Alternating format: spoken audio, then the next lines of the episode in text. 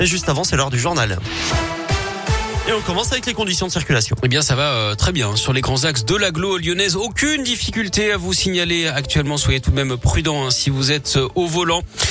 Euh, à la une, un nouveau protocole sanitaire dans les écoles. Jean-Michel Blanquer annonce ce matin dans une dizaine départements, sans doute à partir de la semaine prochaine. À chaque fois qu'il y aura un cas positif, toute la classe sera testée. Seuls les cas positifs hein, seront renvoyés à la maison. Ce test concernera des départements variés, pas seulement ceux où le taux d'incidence est faible. Le gouvernement veut en fait comparer l'efficacité de cette mesure selon les territoires.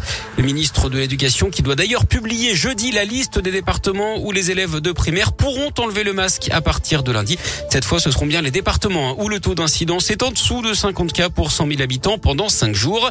Le Rhône n'y est pas encore à 64 cas, l'Ain à 55, mais l'Isère et la Loire euh, sont bien dans les clous à 43 et 48.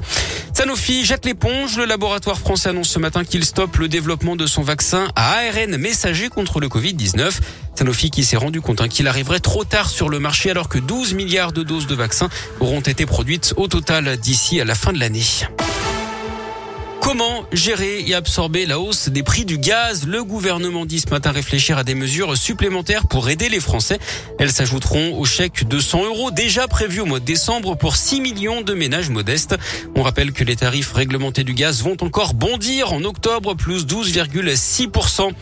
Journée agitée hier au CIRA de Lyon, le salon de la restauration et de l'hôtellerie a commencé par cette polémique. Le chef martiniquais Marcel Ravin a été refoulé à l'entrée du dîner des grands chefs organisé à dimanche soir en préfecture du Rhône en présence d'Emmanuel Macron. Il avait pourtant un carton d'invitation en bonne et due forme, mais le personnel à l'entrée ne l'a pas laissé passer. Le chef parle de discrimination en raison de sa couleur de peau et se dit humilié. Il a d'ailleurs largement relayé sa mésaventure sur les réseaux sociaux. L'organisateur de son côté plaide pour une erreur malencontreuse et explique que le chef n'avait pas répondu à l'invitation et ne se trouvait donc pas sur le listing. Un sourire quand même avec la victoire de la France au Bocuse d'Or hier. Les Bleus de David Tissot, le cuisinier de Vénition, devançaient le Danemark et la Norvège. Première victoire un tricolore depuis huit ans. Et puis le coup d'envoi de la deuxième édition de Filmoramax, le festival du court métrage de Lyon, c'est jusqu'à dimanche avec Radioscoop. On ouvre la page sport de ce journal avec déjà du foot et la Ligue des Champions. Un choc dans le groupe A ce soir, le PSG face à Manchester City. C'est à partir de 21h.